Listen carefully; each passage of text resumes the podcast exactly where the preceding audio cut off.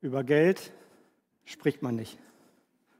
Das haben wahrscheinlich einige von euch schon gehört, vielleicht auch selber gesagt oder so gelernt. Ich habe es so gelernt. Über Geld spricht man nicht. Was man verdient, was man schuldet, was man spendet, ist Privatsache. Das ist eine Sache, da redet man nicht drüber. Dabei sagt die Bibel so viel über Geld. Über 2350 Verse sprechen über Finanzen oder eine Verwalterschaft. 16 von 38 Gleichnissen, die Jesus gebracht hat, sprechen darüber, wie wir mit dem, was wir bekommen, mit Finanzen oder, oder Gaben umgehen sollen. Ich habe mir die Frage gestellt, warum spricht die Bibel denn so viel über Geld? Ist Gott denn auf mein Geld angewiesen? Braucht er es? Hat er es irgendwie nötig, das Geld von mir zu bekommen? Ich denke nicht. Ich denke, wenn die Bibel über Finanzen spricht, dann spricht sie in erster Linie von Treue. Gott vertraut dir Geld, Zeit und Begabungen an und möchte, dass wir sie in sein Reich investieren, dass wir sie investieren in sein Reich, in das Evangelium. Und hier geht es darum, welche Art von Verwalter du bist. Aber Gott wusste auch, dass hinter dem, hinter dem Geld viele Gefahren stecken, viele Schwierigkeiten, viele Herausforderungen und die Gefahr einer falschen Herzenshaltung. Und auch deswegen gibt er uns so viele Hinweise in seinem Wort darüber, wie wir mit Geld umgehen dürfen. In den letzten Wochen der Vorbereitung war ich einfach fasziniert, was Gott, was Gott in der Bibel über Finanzen sagt. Ich habe mich nie so intensiv damit beschäftigt und und die Bibel sagt so viel darüber. Und ich kann euch empfehlen, wenn ihr zu Hause Bücher habt über Finanzen, wie man, wie man äh, seine Finanzen besser verwaltet oder so, tut sie weg. Ihr habt ein viel besseres Buch. 2350 Verse, die sich um Finanzen drehen. Und dieses komplexe Thema, mit diesem komplexen Thema lässt Gott uns nicht alleine. Aber natürlich ist das Thema Finanzen nur ein Aspekt der Nachfolge, nur ein Aspekt der christlichen Nachfolge. Aber die möchte ich heute mit euch beleuchten. Und eine Warnung vorweg, diese Predigt kann auf jeden Fall sehr herausfordernd werden für dich. Und sie kann wahrscheinlich auch sehr emotional werden für den einen oder anderen. Denn es geht um dein Portemonnaie, es geht um dein Geld. Und trotz der vielen Bibelstellen über Finanzen möchte ich mich heute auf ein besonderes Gleichnis konzentrieren, das wir vielleicht sogar schon gehört haben, vielleicht auch in, in einem anderen Zusammenhang. Denn dieses Gleichnis wird oft mit Begabungen oder Talenten ausgelegt. Und ich glaube, der eine oder andere weiß auch jetzt schon, um welches Gleichnis es geht. Aber der Text spricht hier nicht von Talenten in Form von Begabung, sondern von Talenten in Form von Geld. Dieses Gleichnis spricht von Geld. Selbstverständlich ist es legitim, dass wir diese, dieses Gleichnis auch so auslegen, dass es in Richtung äh, Zeit oder Begabungen geht. Aber in erster Linie spricht Jesus hier über Finanzen. Und wir dürfen die äh, Stellen lesen in Matthäus 25, die Verse 14 bis 30. Und ich lese aus der neuen Genfer Übersetzung. Es ist wie bei einem Mann, der vorhatte, in ein anderes Land zu reisen. Er rief seine Diener zu sich und vertraute ihnen sein Vermögen an. Und von Vermögen können wir hier wirklich sprechen. Wenn ich richtig recherchiert habe, beziehungsweise auch richtig gerechnet habe, dann sprechen wir bei einem Talent, worum es gleich geht, von einem, ähm, ja, von einem Lohn, den ein Tageslöhner in 40 Jahren verdienen konnte, auf einem Weinberg zum Beispiel. Also es geht wirklich um eine sehr hohe Summe. Vers 15. Einen gab er fünf Talente, einem anderen zwei und wieder einem eines jedem seinen Fähigkeiten entsprechend. Dann reiste er ab. Der reiche Mann unterscheidet hier. Warum gibt er nicht allen die gleiche Summe, habe ich mich gefragt. Warum kriegt der eine fünf, der andere zwei, der andere eins? Ist es nicht total ungerecht? Das ist doch eine ganz unterschiedliche Ausgangslage. Aber ich denke, der wichtige Hinweis ist hier, jedem nach seinen Fähigkeiten entsprechend. Jedem nach seinen Fähigkeiten entsprechend. Der Herr kannte seine Knechte, er kannte sie zu gut. Er wusste, wer was tragen kann, welche Last, wer welche Verantwortung auf sich nehmen kann. Und nicht jeder konnte die gleiche Verantwortung stemmen. Und ich glaube, manchmal ist es sogar besser, wenn wir eine kleinere Verantwortung bekommen als eine riesengroße Verantwortung. Aber Gott gibt uns die Möglichkeit, in, in dem Kleinen auch zu wachsen und durch diese Herausforderungen zu wachsen. So wie, in, äh, wie Jesus es sagt in Lukas 16, Vers 10, wo steht, wer in den kleinsten Dingen treu ist, ist auch in den großen treu. Und wer in den kleinsten Dingen nicht treu ist, ist auch in den großen nicht treu. Wisst ihr, ich bin dankbar, dass Gott uns am Anfang unserer Ehe wenig Geld zur Verfügung gestellt hat gefühlt viel zu wenig. Und wir haben viele Momente gehabt, wo, wo man nicht mehr wusste, wie, wie es weitergehen soll, wie, äh, wie wir weiter Dinge einkaufen sollen. Ich bin froh im Nachhinein, dass Gott mir in dieser Zeit, uns in dieser Zeit beigebracht hat, mit Geld umzugehen, mit wenigem zufrieden zu sein und sparsam zu leben. Und ich denke, Gott gebraucht diese Situation in unserem Leben, um uns einfach durch verschiedene Herausforderungen wachsen zu lassen. Wir lesen weiter, Vers 16. Der Diener, der fünf Talente bekommen hatte, begann sofort mit dem Geld zu arbeiten und gewann fünf weitere hinzu.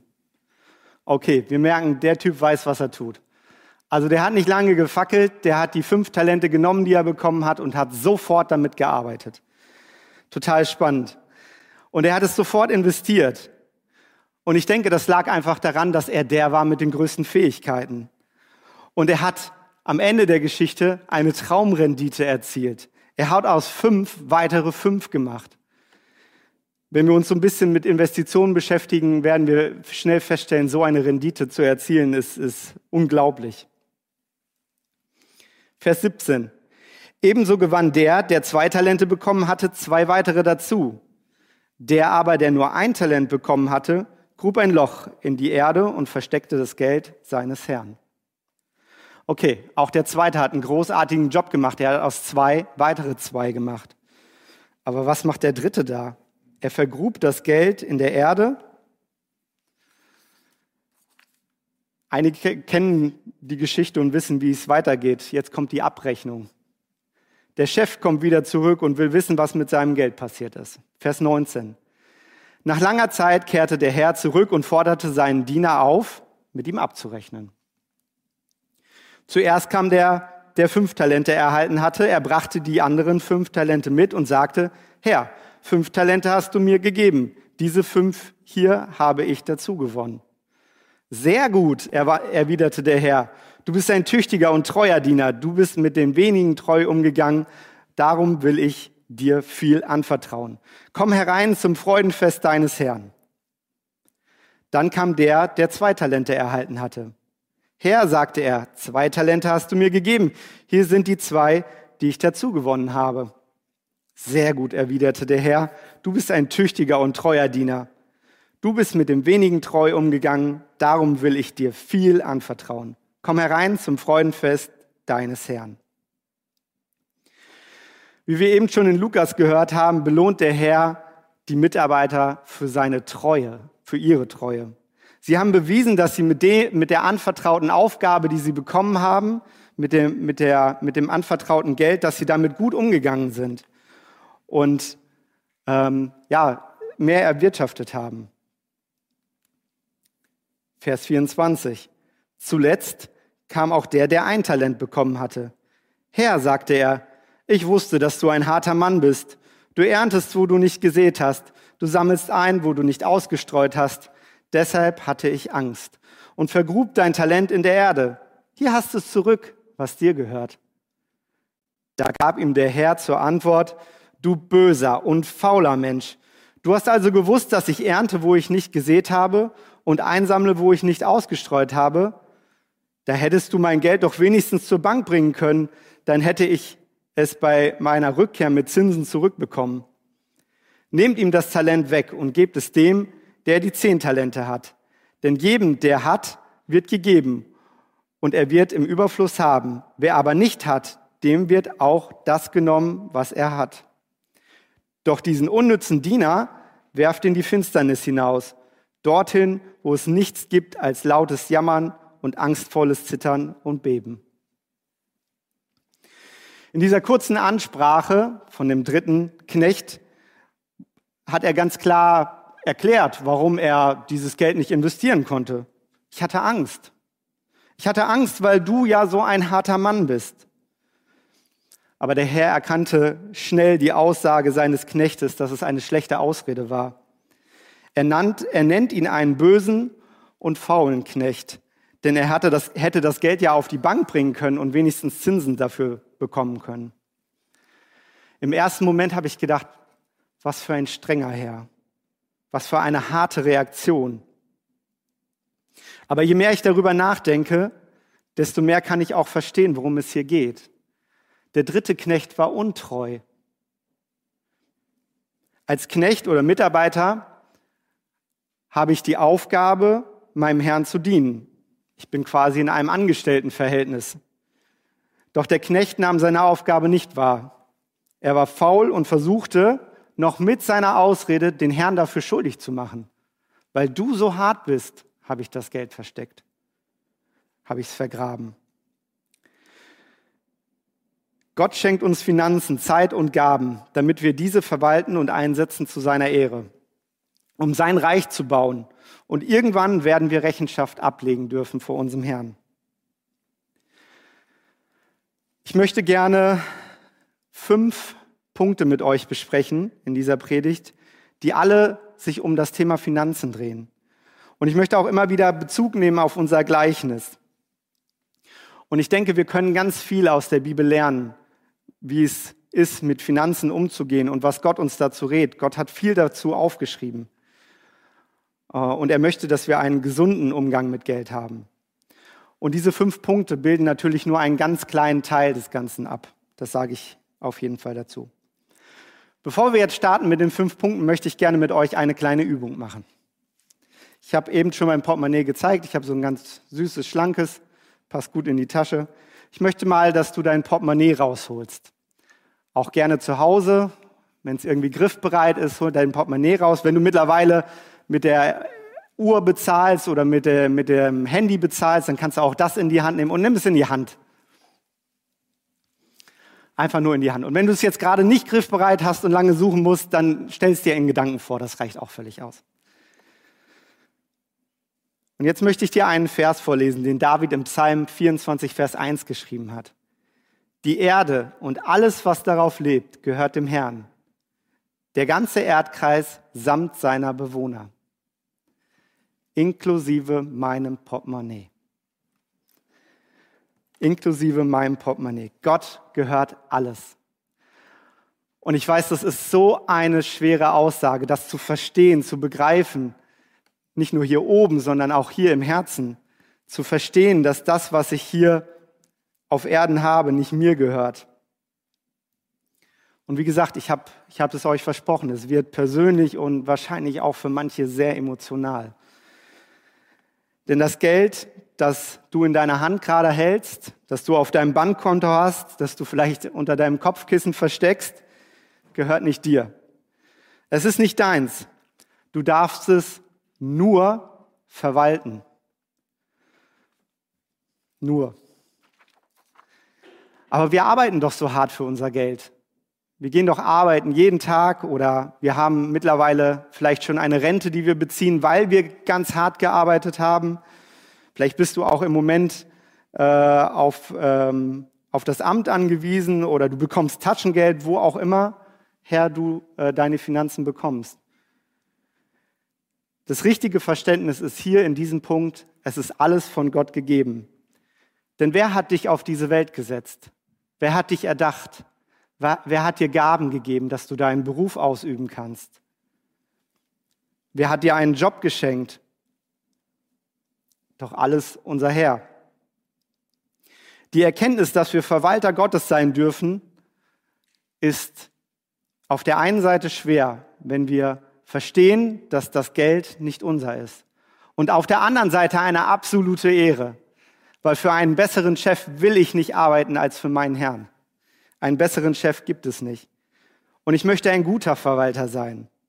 Und Gott vertraut uns seine Schöpfung an. So, jetzt aber wie versprochen die fünf Punkte. Und wie gesagt, es gibt bestimmt noch viele andere. Punkt eins. Ganz konkret und ganz praktisch jetzt. Was sagt die Bibel über Schulden? Wenn ich in die Medien schaue und in mein E-Mail-Postfach gucke, dann würde ich behaupten, dass Schulden oder Kredite, Finanzierungen was ganz Natürliches sind. Die gehören so zum Leben dazu wie Essen und Trinken. Auf jeden Fall versuchen mir die Medien das weiß zu machen. Der wie für mich gemacht Kredit, der faire Kredit oder der Kredit für meine Wünsche. Mit ein paar Klicks kannst du dabei sein und kannst einen Kredit aufnehmen. In Amerika ist es sogar so, dass du zu manchen Autofinanzierungen noch Geld on top bekommst. Genial, oder? Ja gut, dass man das alles nachher abbezahlen muss mit Zinsen, das steht da vielleicht ganz klein im, im Kleingedruckten. Aber es ist möglich. Ich habe mir die Frage gestellt, was sagt die Bibel zu Schulden? Und hier kann ich ganz klar sagen, die Bibel verbietet Schulden nicht. Aber Sie warnt eindrücklich davor. Wir lesen das in Sprüche 22, Vers 7, wo steht, der Reiche herrscht über die Armen und wer borgt, ist der Knecht des Gläubigers. In einer anderen Übersetzung ist statt Knecht auch Sklave geschrieben. Also das heißt, wenn du dir Geld leist, bist du automatisch Sklave deines Geldgebers. Hast du dir darüber schon mal Gedanken gemacht? Ich gehe in eine Abhängigkeit zu meinem Geldgeber. Egal, ob es eine Bank ist oder eine, eine Privatdarlehen, ähm, das ich äh, mir irgendwo hole. Ich bin Sklave meines Geldgebers. Denn ich bin verpflichtet, ihm das Geld in voller Höhe zurückzuzahlen, mit Zinsen zurückzuzahlen. Und wenn ich das nicht kann, dann muss ich auch die Konsequenzen dafür tragen. Und im Privaten ist es vielleicht manchmal sogar noch ein bisschen unangenehmer, weil der, der Geldgeber schaut natürlich, wie du mit deinem Geld umgehst und ob du es auch regelmäßig zurückzahlst oder ob du dir vielleicht gerade dann doch wieder den, den Döner gönnst, äh, den du eigentlich nicht kaufen dürftest, solltest. Wo ich mich sehr erschrocken habe, war, dass ich in einer Statistik gelesen habe, dass Schulden zu den Top-Scheidungsgründen in Deutschland gehören. An Schulden und an Finanzen gehen, viele Ehen kaputt.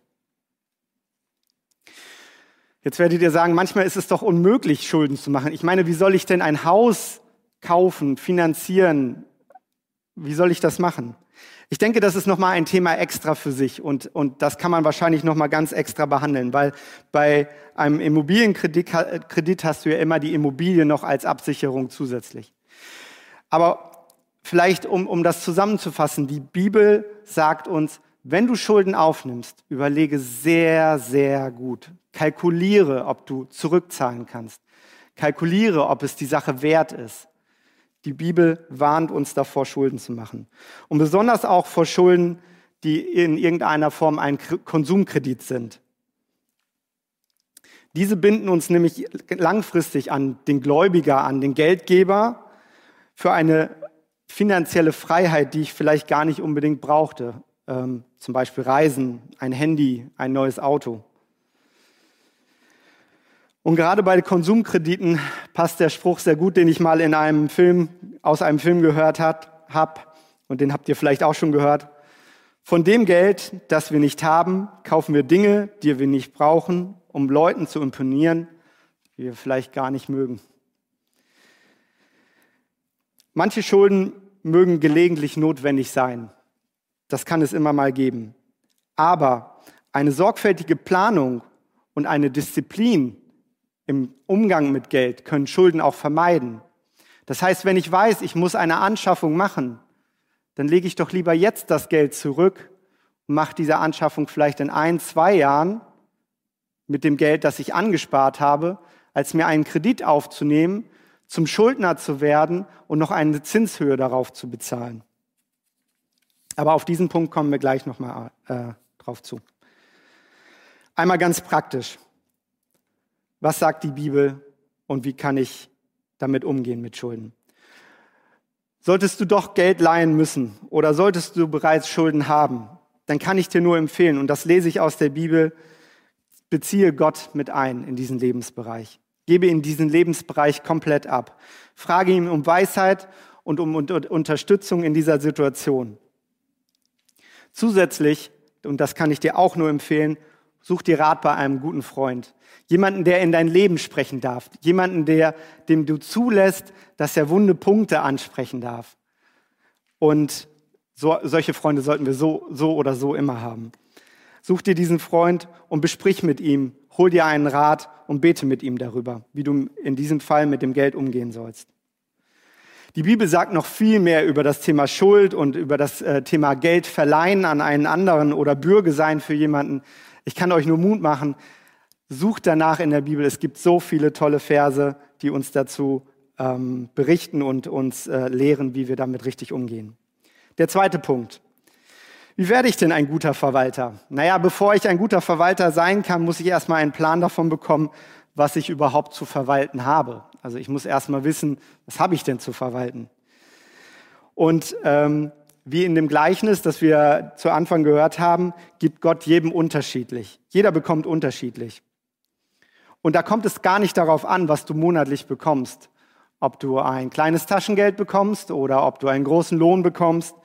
Ähm, darum geht es nicht, sondern es geht darum, dass du weißt, wie du mit deinem Geld richtig umgehst. Und ich würde mal die Behauptung aufstellen, die meisten von uns wissen ja, was sie monatlich bekommen. So, was kommt monatlich? Dieser Gehaltscheck, auf den man sich so freut. Jeden Monat, das wissen die meisten. Aber wissen wir auch, was wir an Ausgaben haben? Also ich meine jetzt nicht grob über den Daumen, sondern wissen wir genau, was wir an Ausgaben haben. Was wir jeden Monat ausgeben für Lebensmittel, für Kleidung, für Versicherungen. Kennst du deine jährlichen Ausgaben? Also was kommt einmal im Jahr irgendwie? Kennst du deine quartalsmäßigen Ausgaben? Wenn ja, dann kann ich nur sagen, sehr gut. Das ist der erste richtig gute Schritt zu einer guten Verwalterschaft. Wenn nein, dann solltest du ganz dringend damit anfangen und nicht lange zögern, dir einen Plan davon zu machen, was deine Ausgaben sind. Denn ein guter Verwalter kann Einnahmen und Ausgaben natürlich gut übereinander gegenüberstellen und weiß, was am Ende übrig bleibt. Ich muss euch gestehen, leider habe ich das viel zu spät in meinem Leben erkannt. Und deswegen war ich oft wie der vierte Knecht in unserem Gleichnis. Du kennst den vierten Knecht nicht? Ich kann dir von ihm erzählen. Der vierte Knecht ist noch eine Nummer schlimmer als der dritte Knecht. Also bei dem dritten Knecht war es so, dass der wenigstens den, den, das eine Talent, was er bekommen hat, eins zu eins zurückgegeben hat. Er hat es eingebuddelt, war wahrscheinlich ein bisschen erdig und er hat es einfach wieder dem Herrn zurückgegeben. Der vierte Knecht, der geht total planlos mit seinem Geld um. Der weiß gar nicht, was am Ende des Monats noch übrig ist und man merkt, wie das Geld ihm zwischen den Fingern zerrinnt. Und eine Ausgabe hier, eine Ausgabe da und am Ende ist weniger da, als er eigentlich bekommen hat und, und er weiß auch gar nicht, wo, wo es hingegangen ist. Ich muss gestehen, ich war oft oder lange in meinem Leben wie der vierte Knecht der, der gar nicht mit seinem Geld umgehen konnte. Ging es dir auch schon so? Ich möchte dich ermutigen, das zu ändern. Ich möchte dich ermutigen, besser mit dem Geld, das du von Gott anvertraut bekommen hast, umzugehen. Und nochmal, hier geht es nicht darum, ob du jetzt ein Taschengeld bekommst oder vielleicht 5000 Euro, ob du das Geld vom Amt beziehst oder ob du ein Unternehmer bist äh, und dir das Geld selber aufs Konto überweisen musst. Darum geht es nicht. Wir lesen in Lukas 14, Vers 28, angenommen, jemand von euch möchte ein Haus bauen, setzt er sich nicht zuerst hin und überschlägt die Kosten. Er muss doch wissen, ob seine Mittel reichen, um das Vorhaben auszuführen. Und jetzt werde ich noch mal ganz praktisch. Wie wir in Lukas lesen, empfiehlt die Bibel, die Kosten zu überschlagen, ob unsere Mittel ausreichen, ob das Geld ausreicht. Und dies machst du am besten, indem du deine gesamten Einnahmen und deine gesamten Ausgaben aufschreibst. Und wenn du das noch nie gemacht hast, dann möchte ich dir Mut machen, mach das heute oder morgen. Mach es sofort, mach, warte nicht zu lange damit. Und mittlerweile gibt es da viele Handy-Apps. Ich habe es lange mit einer Excel-Tabelle gemacht, die ich mal auf einem christlichen Finanzseminar bekommen habe, die ich auch gerne weiterleite. Äh, das geht aber natürlich auch ganz oldschool mit Stift und Papier. Das funktioniert auch. Man muss da keine, keine besonders technischen Mittel haben oder ne, nicht die beste App für haben. Das geht auch mit Stift und Papier. Und schreibe hierbei wirklich alles auf. Alles, was du an Einnahmen hast und was du an Ausgaben hast und schau sie dir ganz genau an und guck, ob du vielleicht Einsparpotenziale hast. Dinge, die total unnötig sind. Und ganz ehrlich, das sind diese Konsum, äh, Konsumgüter, von denen wir vorhin schon gesprochen haben. Sind vielleicht irgendwelche Mitgliedschaften. Ich habe ähm, zum Beispiel vielleicht äh, ein Abo bei Disney Plus, bei Amazon, bei Netflix und bei Sky. Muss ich die wirklich alle haben? Nein, so viel Fernseh gucken ist auch schädlich.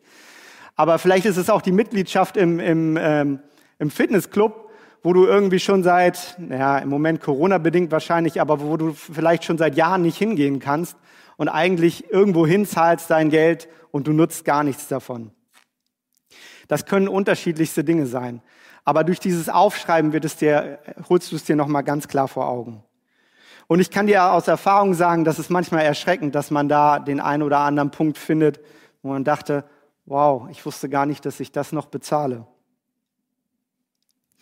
Und wenn du deine Einnahmen und Ausgaben gegenübergestellt hast, dann kannst du anfangen, dein Geld zu verwalten, das du von Gott bekommen hast.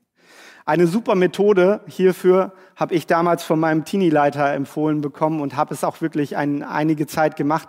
Und zwar ist das die, das Briefumschlagprinzip.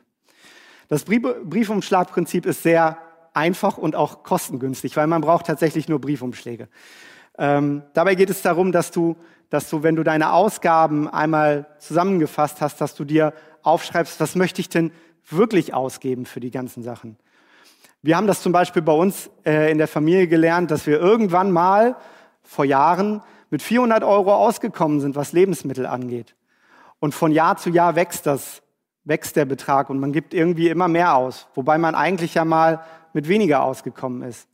Das kann natürlich auch daran liegen, dass es mehr Kinder geworden sind und dass äh, sie auch mittlerweile vielleicht ein bisschen mehr essen oder ich. Aber ähm, setz dir einfach ein klares Ziel. Was möchtest du ausgeben für den bestimmten Bereich? Was möchtest du sparen für einen bestimmten Bereich? Und das, dieses Geld packst du am Anfang des Monats in diesen Umschlag. Und dann weißt du ganz genau am Ende des Monats, was habe ich ausgegeben und wo habe ich vielleicht übertrieben und wo habe ich, wo habe ich äh, gut gehauswirtschaftet. Das kannst du für Lebensmittel, für Geburtstagsgeschenke, für Kleidung und so weiter machen. Das kannst du für alle Bereiche machen. Heutzutage macht man das wahrscheinlich bargeldlos. Mittlerweile habe ich äh, auch keine Umschläge. Ich habe äh, verschiedene Konten, die im besten Fall ohne Kontoführungsgebühren sind, weil sonst hast du auch wieder eine un unnötige Ausgabe. Ähm, liest dir dazu einfach Informationen durch. Es gibt viele gute christliche Internetseiten, die sich äh, um das Thema Finanzen Gedanken machen.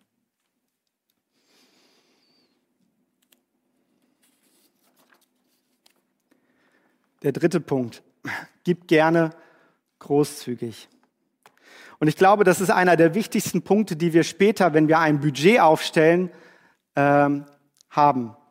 Der Punkt Einnahmen und dann kommt der Punkt Spenden.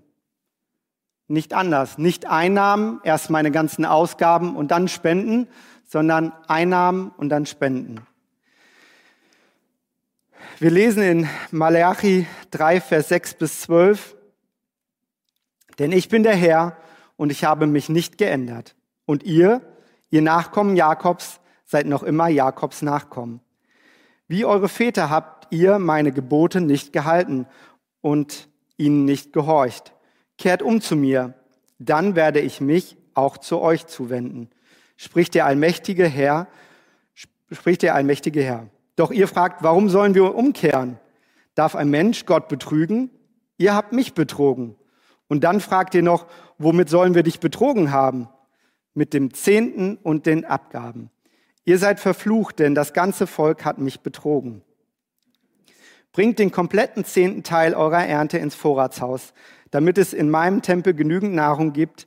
Stellt mich doch auf, damit auf die Probe, spricht der allmächtige Herr, ob ich nicht die Fenster des Himmels für euch öffne und euch mit unzähligen Segnungen überschütten werde.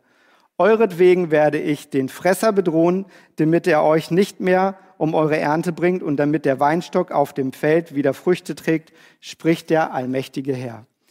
Dann werden euch alle Völker beglückwünschen, denn euer Land wird ein Land sein, das von, das Gott gefällt, spricht der allmächtige Herr. Ich bin auch hier gnadenlos ehrlich zu euch. Diesen Punkt habe ich viele Jahre nicht ordentlich gemacht. Gott spricht hier davon, dass das Volk ihm betrogen hat. Ja, wahrscheinlich war auch ich ein Betrüger. Denn ich muss gestehen, die Ausreden sind groß und man hat, einem fällt viel ein, seinen Teil nicht zu geben. Das fängt an bei, ich habe nicht dran gedacht, bis hin zu, äh, ich habe es einfach verdrängt oder Herr, ich habe doch gar nicht, ich habe doch gar nichts zum Geben. Wenn ich meine Einnahmen gucke und meine ganzen Ausnahmen, äh, Ausgaben, dann, dann bleibt da ja nichts übrig für dich. Aber das Prinzip ist Einnahmen, Spenden, Ausgaben. Wie anfangs schon gesagt, Gott ist nicht auf unser Geld angewiesen. Aber ich als treuer Verwalter möchte Gott das geben, was ihm sowieso gehört. Und das Geniale ist die Verheißung, die Gott hier damit dranhängt. Wenn wir geben, wenn wir unseren Zehnten geben, stellt, äh, sagt Gott, stellt mich doch auf die Probe, spricht der allmächtige Herr, ob ich nicht die Fenster des Himmels für euch öffnen und euch mit unzähligen Segnungen überschütten werde. Eine Gefahr hierbei ist, dass wenn ich denke, ich gebe Gott meinen Zehnten, dass ich dann ganz viel Geld wieder zurück auf mein Konto bekomme. Gott spricht hier von Segnungen und die können unterschiedlichster Art sein. Das kann Zeit mit meiner Familie sein, das können, können irgendwelche, äh, irgendwelche wunderbaren Begebenheiten sein, das kann aber auch Geld sein. Wir haben zum Beispiel gemerkt, dass trotz oder gerade wegen dem Zehnten, der uns gefühlt in der Tasche fehlte, uns es an nichts fehlte. Gott hat uns versorgt in der Zeit, in den Zeiten. Gott versorgt uns heute noch. Eine tolle Verheißung, die hier in dem Zusammenhang sehr gut passt, steht in Matthäus 6, Vers 26. Da steht, seht die Vögel unter dem Himmel an. Sie sehen nicht, sie ernten nicht, sie sammeln nicht in die Scheunen. Und euer himmlischer Vater ernährt sie doch. Seid ihr denn nicht viel kostbarer als sie? Ja, ihr seid viel kostbarer als sie und Gott sorgt für euch. Ganz praktisch. Wenn du deinen Zehnten noch nicht regelmäßig gibst, dann sei bitte nicht so dumm wie ich damals, sondern geh nach dem Gottesdienst nach Hause, geh ins Gebet, frage Gott, was, was er mit deinem Zehnten machen möchte, wo du deinen Zehnten hingeben sollst, ob es in die Gemeinde ist, in ein Missionswerk, in beides, äh, ob du einen, eine Person unterstützen sollst, die, der es vielleicht finanziell nicht gut geht. Sprich das auf jeden Fall mit Gott ab und Gott wird dir da Weisheit geben und äh, schieb es nicht auf die lange Bank, sondern mach am besten sofort einen Dauerauftrag oder leg deinen Umschlag an, wo drauf steht Spende und pack das Geld mit rein. Und ein kleiner Hinweis, und dafür werden die jüngeren Leute mich vielleicht nicht so gerne mögen nach der Predigt, auch vom Taschengeld kann man einen Zehnten geben. Nächster Punkt. Achte auf dein Herz. Und das ist wahrscheinlich einer der wichtigsten Punkte in der, in der, ganzen, in der ganzen Sache, wo es äh, um Geld geht und äh, um, um äh, Verwalterschaft. Und zwar ist das die Herzenshaltung. Denn warum will ich denn besser mit dem Geld umgehen können? Aus Angst vor dem harten Herrn? Aus Habgier, weil ich mehr haben will? Oder aus Sorge, dass es mir irgendwann mal finanziell schlecht gehen wird. Auch hier spricht die Bibel wieder sehr eindeutig. In 1 Timotheus 6, Vers 9 und 10 steht, wer jedoch darauf aus ist, reich zu werden, verfängt sich in, in einem Netz von Versuchungen und erliegt allen möglichen unvernünftigen und schädlichen Begierden, die dem Menschen Unheil bringen und ihn ins Verderben stürzen. Denn die Liebe zum Geld ist eine Wurzel, aus der alles nur erdenklich Böse heran, hervorwächst. Schon manche sind vom Glauben abgeirrt, weil sie der Geldgier verfallen sind und haben dadurch bitteres Leid über sich gebracht. Wir lesen hier sehr eindeutig, dass Geld und besonders auch die Habgier eine Riesengefahr ist. Und ich glaube, gerade deswegen schreibt Gott auch so viel über Finanzen in diesem Buch, weil es eine große Gefahr ist. Und hier ist es total wichtig, dass wir lernen, Gott zu lieben und nicht das Geld zu lieben, dass wir da ganz klar unterscheiden und, und äh, dass unser Schöpfer immer an der ersten Stelle steht. Und nichtsdestotrotz möchte Gott aber auch nicht, dass wir einen Bogen um das Geld machen und sagen, okay, das Geld ist, äh, ist vom Teufel und wir verteufeln das alles, sondern er hat ja in seinem Wort gesagt, dass wir auch Verwalter äh, über, seine, über seine Finanzen sein sollen, wie wir es in dem Gleichnis lesen. Um hier einmal praktisch zu werden, bete. Bete, bete, bete, bete regelmäßig für die richtige Herzenseinstellung. Bete dafür, dass Gott dir beibringt, richtig mit Finanzen umzugehen und äh, natürlich auch in allen anderen Bereichen. Und auch hier kannst du dir wieder jemanden suchen, der in dein Leben reinsprechen kann und der dir vielleicht sagen kann, hey, pass mal auf, ist das richtig so? Ist das richtig so, dass du vielleicht jetzt das dicke Auto kaufst? Ist das richtig so, dass du vielleicht nichts gibst? Ist das richtig so? Ich glaube, solche Menschen gebraucht Gott immer wieder gerne in unserem Leben. Der fünfte Punkt. Investiere. Ich war super überrascht und total begeistert, ähm, dass Gott auch über Investitionen so viel in seinem Wort sagt. Und ähm, allein in unserem Gleichnis lesen wir ja davon, dass, dass die Knechte investiert haben. Der eine hat fünf Talente gehabt und hat fünf weitere daraus gemacht, indem er das Geld investiert hat. Aber Gott gibt uns auch Weisheiten, zum Beispiel in Prediger 11, Vers 2, wo steht, verteil dein Vermögen auf sieben oder sogar acht, denn du weißt nicht, welches Unglück über die Erde hereinbrechen wird. In der Finanzwelt nennt man sowas Diversifikation, also verteilen auf vieles. Äh, als im Bauerndeutsch würde ich wahrscheinlich sagen, lege nicht alle deine Eier in einen Korb, denn du weißt nicht, ob du hinfällst und dann gar alle zerbrichst. Diversifikation ist aber keine neumodische Erfindung. Das ist jetzt nichts, was die Finanzwelt erfunden hat, sondern das haben schon, haben schon die Handelsleute vor Jahrhunderten gemacht, indem sie zum Beispiel ihre Waren auf verschiedene Schiffe verteilt haben, ähm, um nicht einen Totalausfall zu riskieren. Und auch die Bibel sagt, da wir nicht wissen, was die Zukunft bringt, ist es sinnvoll, deinen Besitz und auch die Investitionen zu verteilen. Und hier auch nochmal wieder ganz praktisch. Wenn du einen guten Budgetplan gemacht hast, du hast einen guten Budgetplan aufgestellt, du weißt, kennst deine Einnahmen, du weißt, was du spenden wirst, du kennst deine Ausgaben und es bleibt am Ende noch was übrig, dann hast du die Möglichkeit, dieses Geld zu investieren, dass du aus diesem Segen, den du bekommst, noch mehr Segen machst, indem du es in Gottes Reich investierst. Investitionen können dabei auf unterschiedlichste Art und Weise sein. Das kann zum Beispiel ein sparsameres Auto sein. Das vielleicht nicht mehr ganz so schick aussieht wie das, was du gerade fährst, aber das vielleicht wesentlich weniger Spritsteuern und, und äh, Versicherungen verschlingt. Äh, du kannst aber auch in Unternehmen investieren, gute Unternehmen. Da solltest du auf jeden Fall darauf achten. Oder erneuerbare Energien. Ich weiß, vor vielen, vielen Jahren hatte ich mal ein Kleingewerbe. Da habe ich mal für 150 oder ich glaube 200 Euro so um den Dreh, habe ich mal in einen Drucker investiert um damit Flyer zu, drücken, zu drucken. Die Investition hat sich auf jeden Fall gelohnt. Auch das ist ein Punkt oder ein Thema, was sehr groß ist. Und auch da kann ich dir nur raten, äh, hole dir viele Informationen und, und versuch viel Weisheit da, da auch von Gott zu bekommen, was das Thema angeht. Und auch hier wieder, wenn du wenig äh, Thema in dem, äh, wenn du wenig Erfahrung in dem Thema hast, suche dir am besten einen Christen, der dich da vielleicht irgendwie der dir da weiterhilft bei deinen Fragen. Zum Schluss.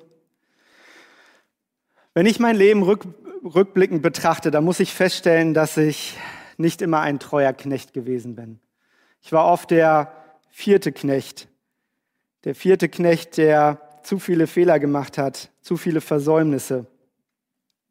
Natürlich gibt es den vierten Knecht nicht, das ist, glaube ich, uns allen klar. Aber ich kann mir gut vorstellen, dass es so einen vierten Knecht auch geben könnte.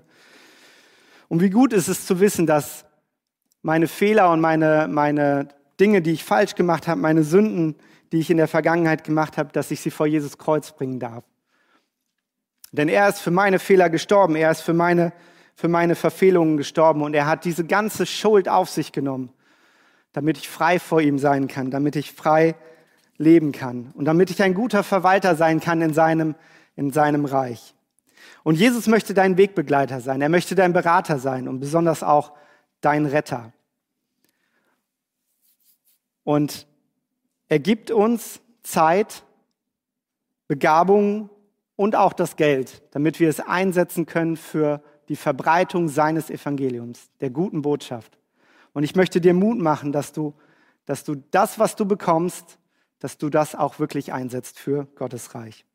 Ich fasse nochmal zusammen. Was sagt die Bibel über Schulden? Ganz klar, vermeiden. Der zweite Punkt, wie werde ich ein guter Verwalter? Mach dir erstmal einen Plan und dann fang an zu verwalten. Der dritte Punkt, gib gerne und großzügig. Gott gehört der Zehnte. Ohne Ausrede. Der vierte Punkt, achte auf dein Herz. Liebe Gott und nicht das Geld. Und der fünfte Punkt, investiere. Verteile dein Vermögen auf sieben oder acht, wie wir es im Prediger lesen. Und zum Schluss quasi noch ein Bonusvers aus Prediger 11, Vers 4. Wer immer nach dem Wind sieht, wird nie sehen. Und wer immer auf die Wolken achtet, wird nichts ernten. Wenn Gott dich durch sein Wort angesprochen hat, dann warte nicht und gucke nicht nach dem Wind, oh, heute ist nicht der richtige Zeitpunkt. Ich mache es lieber morgen oder nächste Woche oder nächstes Jahr, sondern fange jetzt sofort damit an. Amen.